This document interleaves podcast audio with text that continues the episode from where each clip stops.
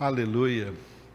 O Pai continua levantando os seus verdadeiros adoradores, lembrando que a verdadeira adoração é a obediência. Deus procura filhos obedientes, a exemplo do seu filho Jesus, que, enquanto homem na terra, foi em tudo obediente ao Pai até a morte e morte de cruz. Filhos de Deus são obedientes e essa obediência é a verdadeira adoração em espírito e em verdade. Tudo que você faz em obediência a Deus é um ato de adoração ao Senhor. Amém? Continuando, então, agora, na nossa última parte da nossa congregação de hoje, no livro dos Atos dos Apóstolos. Nós estamos no capítulo de número 8 e nós estamos neste parágrafo que vai do versículo 14 até o versículo 25, cujo título é Vinda dos Apóstolos. Os apóstolos Pedro e João vieram de Jerusalém para a cidade da Samaria, onde o diácono Filipe estava pregando o evangelho. Então, esse é o contexto aí de Atos capítulo 8, versículos 14 a 25. Nós já vimos em slides anteriores que este texto, né, intitulado Vinda dos Apóstolos, Atos 8, de 14 a 25, ele tem um desenvolvimento e uma conclusão. O desenvolvimento eu dei o título aí de Pedro e João, versículos 14 a 24. Foram os dois apóstolos que foram ali até a Samaria. E depois de tudo que eles fizeram ali, eles voltaram para Jerusalém, mas evangelizando aldeias de samaritanos, e por isso a conclusão no versículo 25 é: evangelizavam samaritanos. Esse texto maior aí, portanto, do versículo 14 ao versículo 24, Pedro e João, está dividido assim: a ação dos apóstolos ali na Samaria. Essa ação dos apóstolos foi registrada nos versículos 14 ao versículo 17 e por causa desta ação, eles receberam a proposta de Simão. Simão, o mago, do qual nós já falamos aqui nas nossas congregações anteriores, esse personagem que surge aí no capítulo 8, faz aos apóstolos uma proposta, proposta de comprar o dom do Espírito Santo. Ele queria o dom do Espírito Santo e ofereceu dinheiro aos apóstolos para comprar. Nós então estamos neste parágrafo que vai do 18 ao 24, que compõe aí esta proposta de Simão. Versículos 18 e 19 foram os dois versículos que nós vimos na nossa congregação de quarta-feira, quando então Simão, o mago, é, ofereceu dinheiro para comprar o dom do Espírito Santo. Hoje nós vamos ver qual foi a reação dos apóstolos diante desta proposta indecorosa de Simão, proposta pagã de Simão. A reação dos apóstolos foi esboçada aí, descrita por Lucas, nos versículos 20 a 24.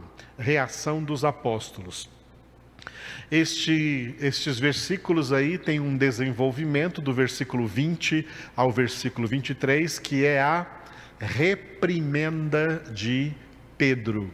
Como Pedro repreendeu Simão, e depois veremos por último a resposta de Simão, aí no versículo 24, diante da repreensão dura, forte, que o apóstolo Pedro fez a ele por causa dessa proposta dele de querer comprar, oferecer dinheiro para comprar o dom do Espírito Santo.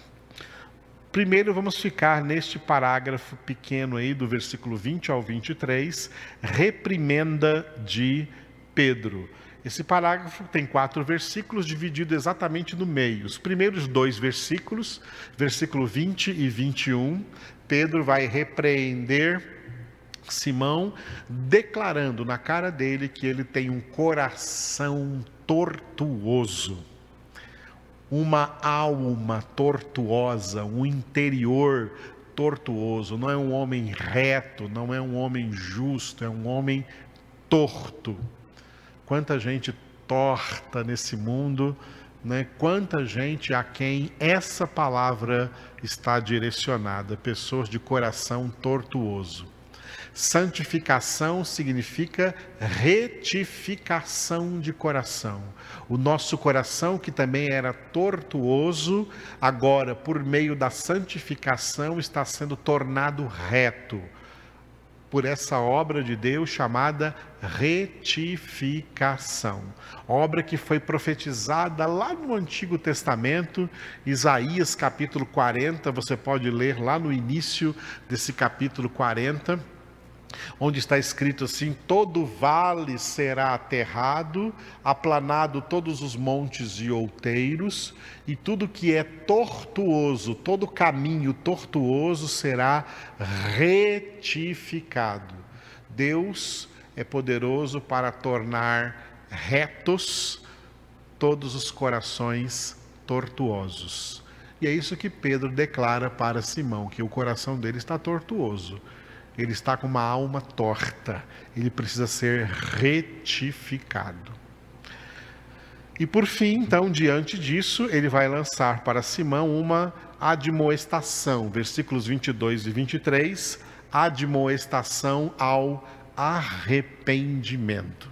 Hoje nós vamos ficar com esses dois versículos, 20 e 21, coração tortuoso, mas nós vamos ficar hoje só com o versículo 20 dinheiro para perdição. Já que ele está oferecendo dinheiro para comprar o dom de Deus, Pedro diz para ele que o seu dinheiro seja para a tua própria perdição. E vai dizer no versículo 21 que homens como ele não têm parte nesse ministério, não têm ministério diante de Deus. Homens sem ministério diante de Deus, Deus não confere ministério a homens a homens avarentos que querem usar do ministério de Deus para se enriquecerem. Tem muitos por aí se passando por ministros de Deus e que usam o ministério para autoenriquecimento. E eu declaro a vocês que estes homens são homens de Belial, são falsos pastores, falsos apóstolos, falsos bispos, falsos pregadores, são lobos arrebatadores que fazem comércio dos crentes, comércio das igrejas e comércio do evangelho, estão mercadejando a palavra de Deus em proveito e lucro próprio. Estes homens não têm ministério diante de Deus. Paulo, Pedro, o apóstolo Pedro vai dizer isso também aí para Simão, que pela sua cobiça quando viu o ministério poderoso deles, ministrando o dom do Espírito Santo a quem não tinha o Espírito Santo, ele quis oferecer dinheiro para comprar, para adquirir, para que também ele tivesse esse dom, para que também ele tivesse esse poder. Os dons de Deus não estão à venda. Os dons de Deus são para aqueles aos quais o Pai confere para que dignamente exerçam o ministério. Se alguém quer comprar dons de Deus, não tem ministério algum diante do Senhor. No entanto, vamos falar melhor sobre essa questão ministerial amanhã, no domingo, dia 21, pela graça do Senhor, na nossa congregação de amanhã. Na nossa congregação de hoje, vamos nos concentrar no versículo 20 porque Pedro diz uma coisa muito séria para Simão e que traz para nós uma grande meditação, uma grande reflexão nessa, nessa noite de sábado. Dinheiro para perdição é o título do versículo 20 aí de Atos 8. Atos 8, 20. Pedro, porém, lhe respondeu: O teu dinheiro seja contigo para perdição, pois julgaste adquirir por meio dele o dom de Deus.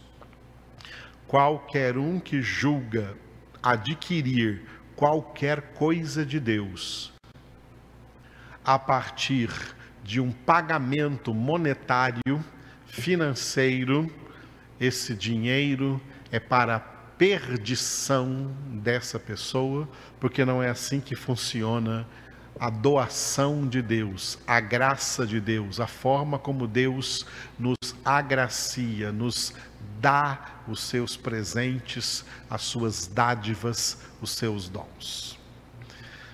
Baseados nisso, nós temos que entender, né, porque esse é um dos versículos que vão falar desse assunto, sobre a doutrina bíblica com relação ao dinheiro. Tá?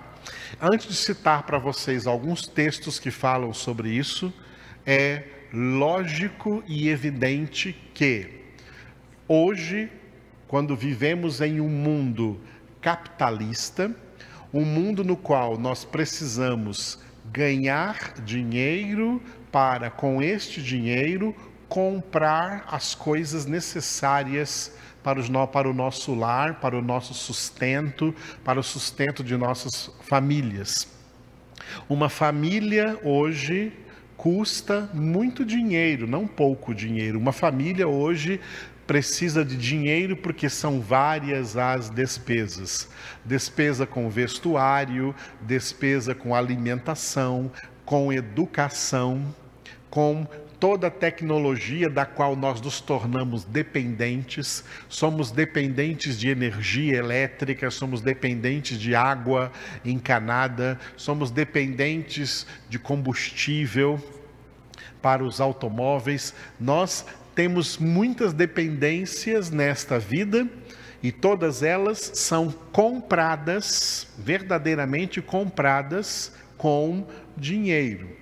Não é mais como eram tempos anteriores em que cada um tinha um pedaço de terra e daquele pedaço de terra tirava ali o seu sustento, o seu alimento de cada dia. As pessoas se alimentavam até melhor do que se alimentam hoje, sem agrotóxicos, sem química, tudo natural, e as pessoas trabalhavam ali e viviam por anos até morrer ali no seu pedaço de terra, felizes da vida, porque não tinha que ficar gastando dinheiro por aí. Não era como é hoje um mundo capitalista, materialista, um mundo cheio demais de pessoas, a, a, a explosão demográfica foi muito grande no mundo e o mundo se tornou um mundo de asfalto, de carro, de velocidade, de escritórios, de apartamentos, de condomínios, toda essa coisa do progresso que trouxe para nós então,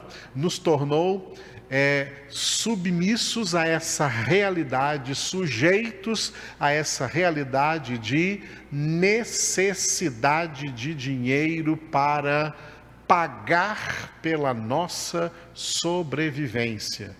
E tudo isso porque eu não falei, por exemplo, da área da saúde, que é uma área hoje muito exigida e é uma área cara e é uma área que os governos vacilaram, não só do Brasil, mas como do mundo inteiro, e essa pandemia veio provar isso. Ela pegou todos os governos aí né, de supetão e foi provado que em países, até países muito ricos, tiveram problemas na área da saúde, problemas de recursos na área da saúde diante desse vírus que veio atacando a humanidade inteira. Saúde se tornou cara, médico se tornou caro, consultas médicas, remédios, plano de saúde. Quanto dinheiro se mexe com essa questão? Muito bem, queridos. O dinheiro é necessário, por isso nós trabalhamos. O trabalhador é digno do seu salário e o dinheiro se tornou algo tão terrível que, por mais que alguém ganhe, sempre sente falta, sempre acha que precisava ganhar mais. E, infelizmente, isso levanta muita criminalidade, muita corrupção no mundo por causa do afã, da avareza, da cobiça de querer adquirir muito dinheiro, e essa coisa de querer adquirir muito dinheiro é um reflexo de um medo que as pessoas têm de passar fome, de passar necessidade, de não ter as coisas. E acabam então buscando demais e idolatrando essa coisa chamada dinheiro. Dinheiro é um perigo. Por isso, nós trabalhadores temos que trabalhar com discernimento e ter o discernimento de Deus de como administrar os recursos que Ele nos concede para a Sua glória e para a nossa sobrevivência e a sobrevivência também dos demais, em nome de Jesus. Dito isto, vamos ver algumas coisas muito importantes que nos exortam aqui sobre o dinheiro. Esse homem, Simão, tinha dinheiro, porque havia ganho esse dinheiro enganando os samaritanos ali com as suas mágicas, com, as, com seu ilusionismo. Essas coisas dão dinheiro. Fantasia no mundo é o que dá dinheiro, ilusões no mundo dá dinheiro. As pessoas pagam pelas mentiras e os samaritanos acabaram enriquecendo esse homem, e ele se vendo com muito dinheiro, mas sem um verdadeiro poder, sem um poder real. Quando ele vê um poder real, ele imaginou: isso deve custar muito dinheiro, mas eu tenho dinheiro e vou oferecer para eles, porque eu quero comprar esse dom. Falamos sobre isso né, na última reunião, né, mas vamos ver dentro da resposta de Pedro essa questão bíblica acerca do dinheiro. O primeiro texto que eu vou passar para vocês é do próprio Jesus, em Mateus capítulo 6, versículo 24, Sermão da Montanha, Jesus disse: Ninguém pode servir a dois senhores, porque ou há de aborrecer-se de um e amar ao outro, ou se devotará a um e desprezará ao outro não podeis servir a Deus e às riquezas. Isso aqui é palavra de sabedoria e de orientação do próprio Jesus Cristo, Filho de Deus, e como ele mesmo disse, as minhas palavras não são minhas, mas daquele que me enviou. Portanto, esse ensinamento de Jesus é palavra de Deus, é palavra do Pai para nós para todos os seus filhos, tá? Para todos os seus filhos. Cuidado, porque o dinheiro e as riquezas querem se assenhorar da sua vida, querem dominar a sua vida. Você tem que dominar o seu dinheiro e não o seu dinheiro dominar você. Porque se ele dominar você, ele tirou de você o domínio de Cristo, você não serve mais ao Senhor, você passa a servir só ao dinheiro. Olha quanto as pessoas têm que se dedicar ao ganho do dinheiro, tá? Ao sustento monetário, ao ganho monetário. Olha quanto as pessoas valorizam trabalhar pelo dinheiro e quão pouco as pessoas valorizam em se enriquecer das coisas espirituais. Como pastor, eu vejo e sei como a maioria dos crentes não fazem quase nada para se enriquecer de coisas espirituais, das dádivas espirituais de Deus, que são de graça, que é graça de Deus mas elas fazem isso aqui para ganhar dinheiro, para adquirir riquezas no mundo. E é isso que Jesus está chamando a atenção e continuou chamando também em Mateus capítulo 19, versículos 23 e 24. Então disse Jesus a seus discípulos: Em verdade vos digo que um rico dificilmente entrará no reino dos céus. E ainda vos digo que é mais fácil passar um camelo pelo fundo de uma agulha do que entrar um rico no reino de Deus. A Escritura Sagrada não dá muito apoio aos ricos. Porque quanto mais a pessoa se enriquece monetariamente, mais ela vai se encher daquilo que eu falei no início da nossa reunião hoje, espontaneamente, mais ela vai se tornando aqueles espinhos, ela vai criando aqueles espinhos que sufocam a boa semente da palavra de Deus, da palavra do reino, e mais endurecidas essas pessoas ficam para as coisas espirituais, porque as riquezas vislumbram, o dinheiro encanta, o que o dinheiro pode comprar traz para as pessoas expectativas que elas cobiçam e querem correr atrás, deixando de lado o principal propósito de sua vida, que é buscar o Senhor. Por isso, ó, Jesus está dizendo aqui com toda franqueza que dificilmente, dificilmente um rico entrará no reino dos céus. Eu peguei primeiro Jesus falando e vou continuar com Jesus falando ainda, voltando agora para Mateus 6, o sermão da montanha, Mateus 6, versículos 19 ao 21, três versículos.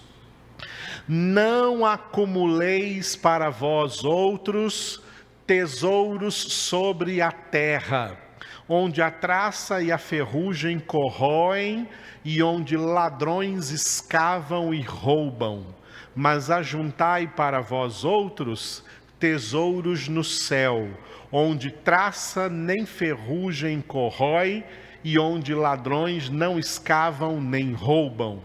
Porque onde está o teu tesouro, aí estará também o teu coração. Note que eu grifei aqui, eu sublinhei as palavras tesouros, tesouro. Onde está o teu tesouro? Onde está o teu tesouro? Se o teu tesouro for o Senhor, aleluia. Se o teu tesouro for dinheiro, for riqueza, for bens, você está perdido. É isso que Jesus está falando aqui. Tesouros no céu são para aqueles que se enriquecem das riquezas espirituais. Eles ajuntam tesouro no céu que jamais será tirado deles. Tesouros na terra, aqui entra o que um homem importante do Antigo Testamento declarou: Jó, no saí do ventre de minha mãe, no voltarei. E Paulo confirma isso na carta a Timóteo: Não trouxemos nada a este mundo, e deste mundo nada levaremos. Vamos ler agora o que Tiago escreveu na sua epístola, capítulo 5 de Tiago, versículos de 1 a 3, sobre ricos, suas riquezas e seus tesouros. Olha que palavra forte, isso é palavra de Deus, tá? Não é mais palavra de Tiago, é palavra de Deus. Porque Tiago foi inspirado pelo Espírito de Deus Deus o inspirou para escrever exatamente isso como palavra de Deus, palavra direta da mente de Deus. Mensagem de Deus aos homens ricos, às pessoas ricas. Essa é a mensagem. Atendei agora, ricos chorai lamentando por causa das vossas desventuras que vos sobrevirão. As vossas riquezas estão corruptas e as vossas roupagens comidas de traça. O vosso ouro e a vossa prata foram gastos de ferrugens, e a sua ferrugem há de ser por testemunho contra vós mesmos, e há de devorar como fogo as vossas carnes. Tesouros acumulastes nos últimos dias. Dá para entender o que é mensagem bíblica para os ricos? É a palavra de Deus, amados, falando isso para nós. E Paulo continua com essa mesma mensagem, 1 Timóteo, capítulo 6, versículos 10 e 11. Ora, os que querem ficar ricos caem em tentação e cilada e em muitas concupiscências insensatas e perniciosas, as quais afogam os homens na ruína e perdição, porque o amor do dinheiro é raiz de todos os males, e muitos nessa cobiça se desviaram da fé e a si mesmos se atormentaram com muitas dores. O dinheiro é necessário, é, foi o que eu falei antes de passar para vocês cada um desses versículos. No entanto, esse versículo está dizendo para você aí que o amor do dinheiro é raiz de todos os males. Olha o que as pessoas no mundo fazem por amor do dinheiro. Por amor do dinheiro, matam. Por amor do dinheiro, destroem nações inteiras. Por amor do dinheiro, uma minoria se apossa dos recursos materiais, deixando uma maioria passando fome, passando necessidade. Por amor ao dinheiro, injustiças de todas as maneiras acontecem. Por amor do dinheiro, pessoas que vendem mercadorias exploram, colocando um preço super alto para ter lucro acima de 100% nas coisas que vendem, por amor do dinheiro. As pessoas fazem coisas tão terríveis.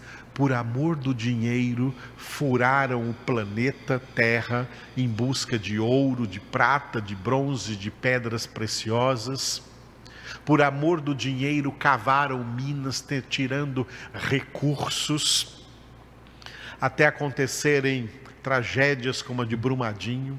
Por amor do dinheiro, desmatam as florestas, desmatam a Amazônia. Por amor do dinheiro, as pessoas exploram de todo jeito, tá?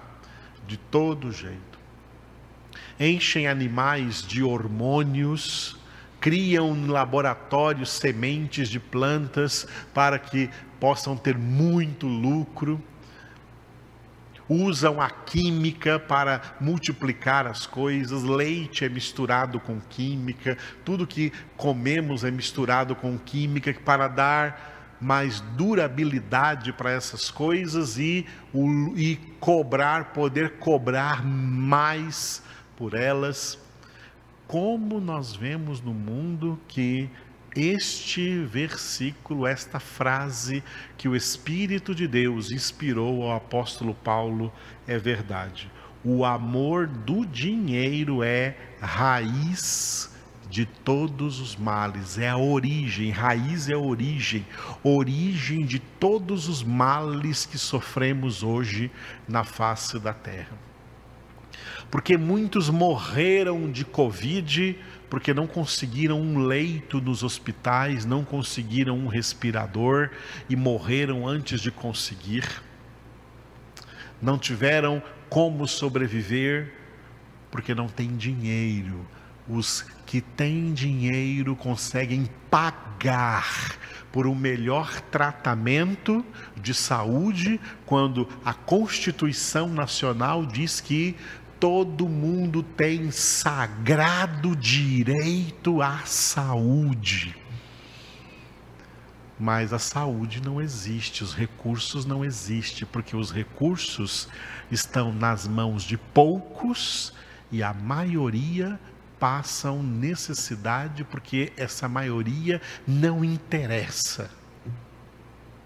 Quanta maldade nesse mundo, quanta injustiça nesse mundo e a razão de todos esses males, o amor do dinheiro. Para roubar dinheiro de pessoas mais idosas que estão aí, que ganham um pouquinho de dinheiro na sua aposentadoria, filhos matam pais, netos matam avós, para roubar o dinheiro da aposentadoria. Falsos cuidadores roubam as aposentadorias dos velhinhos, nos abrigos, nos asilos. O amor do dinheiro leva o homem a verdadeiramente provar que são escravos de Satanás. Portanto, essas palavras de hoje, do apóstolo Pedro para Simão, é também para muita gente. Dinheiro para perdição. O dinheiro tem sido a causa da perdição de muita gente na face da terra. Porque amam o dinheiro e o amor do dinheiro é raiz de todos os males. Deus é nosso provedor. Deus é o nosso supridor. Mas Deus não quer nos tornar super ricos, porque as pessoas super ricas caem nas ciladas. Riqueza é um riqueza é um terreno escorregadio levando o mundo inteiro para a perdição. Os que têm riquezas e os que almejam ter, não têm, mas almejam ter. Eu vejo como algo tremendamente escandaloso e vergonhoso quando passa-se uma notícia que a mega sena está acumulada todas as lotéricas do mundo inteiro se enchem de pessoas, provando o quanto todos, como Paulo colocou nesse versículo aqui, querem o que querem mesmo, querem ficar ricos. A palavra de Deus declara: os que querem ficar ricos caem em tentação e cilada e em muitas concupiscências insensatas e perniciosas, as quais afogam os homens na ruína e perdição. Foi por isso que Pedro disse: Teu dinheiro é para a perdição.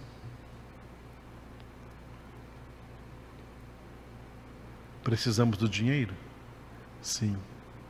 Mas tem que ser um dinheiro 100% honesto, direito, correto, e não um dinheiro que venha nos dominar, mas um dinheiro sobre o qual nós dominamos e administramos da maneira e no discernimento que Deus nos ensina na Sua palavra, com desprendimento sabendo que o nosso Deus não é o dinheiro, o nosso Deus é o Senhor. Vamos então orar ao Senhor consagrando nossas vidas. E nessa oração também estarei orando pelo tio o tio da irmã Sandra, ela pediu que orássemos por ele. Ele foi diagnosticado com a Covid-19. Oremos juntos. Obrigado, Senhor Jesus, por essas palavras tão fortes que o Senhor vem nos falar e também tão raras que hoje em dia não são pregadas nas igrejas. Pessoas não gostam de pregar sobre isso porque a maioria dos crentes também não gosta de ouvir sobre isso. E a razão disso é porque, na verdade, estão também amando e cobiçando o dinheiro. Misericórdia, Senhor. Tu sabes de cada uma das nossas necessidades. Tu sabes de quanto dinheiro nós precisamos hoje para sobreviver, manter nossas casas, nossas famílias.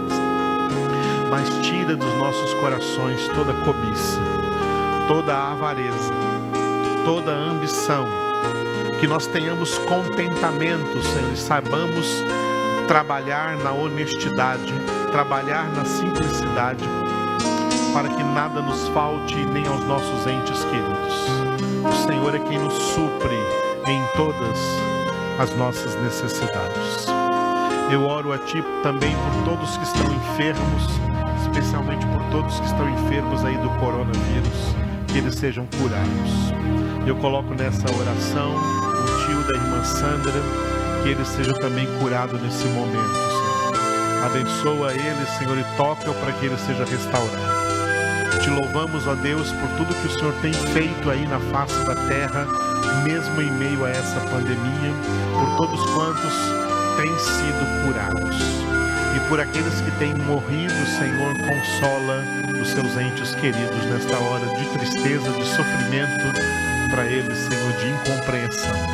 Colocamos na tua presença, Senhor, todo o Brasil, todo o estado de Goiás, a cidade de Anápolis. Colocamos, Senhor, toda essa situação da pandemia nesses dias e pedimos ao Senhor que venhas repreendendo essa enfermidade para que ela diminua até que ela venha desaparecer e a vida volte ao normal, porque o Senhor é quem domina sobre o mundo, o Senhor é quem domina sobre todas as nações e nós confiamos que tu estás fazendo sempre o que é o melhor. Damos graças a ti, ó Deus, louvamos o teu nome, porque o Senhor cuida de nós, porque o Senhor é quem provê a cada uma das nossas necessidades em Cristo Jesus. E é de Ti, Senhor, que nós dependemos. Dependemos de Ti até para existir, para viver, para respirar, para nos mover. Dependemos de Ti para trabalhar, para estudar. Dependemos de Ti, Senhor, em todas as áreas. Cura agora as famílias, cura agora os corações, cura também os corpos, ministra a cura divina em todas as vidas que estão acompanhando esta oração neste momento. Eu te peço e te agradeço em nome de Jesus. Aleluia. Obrigado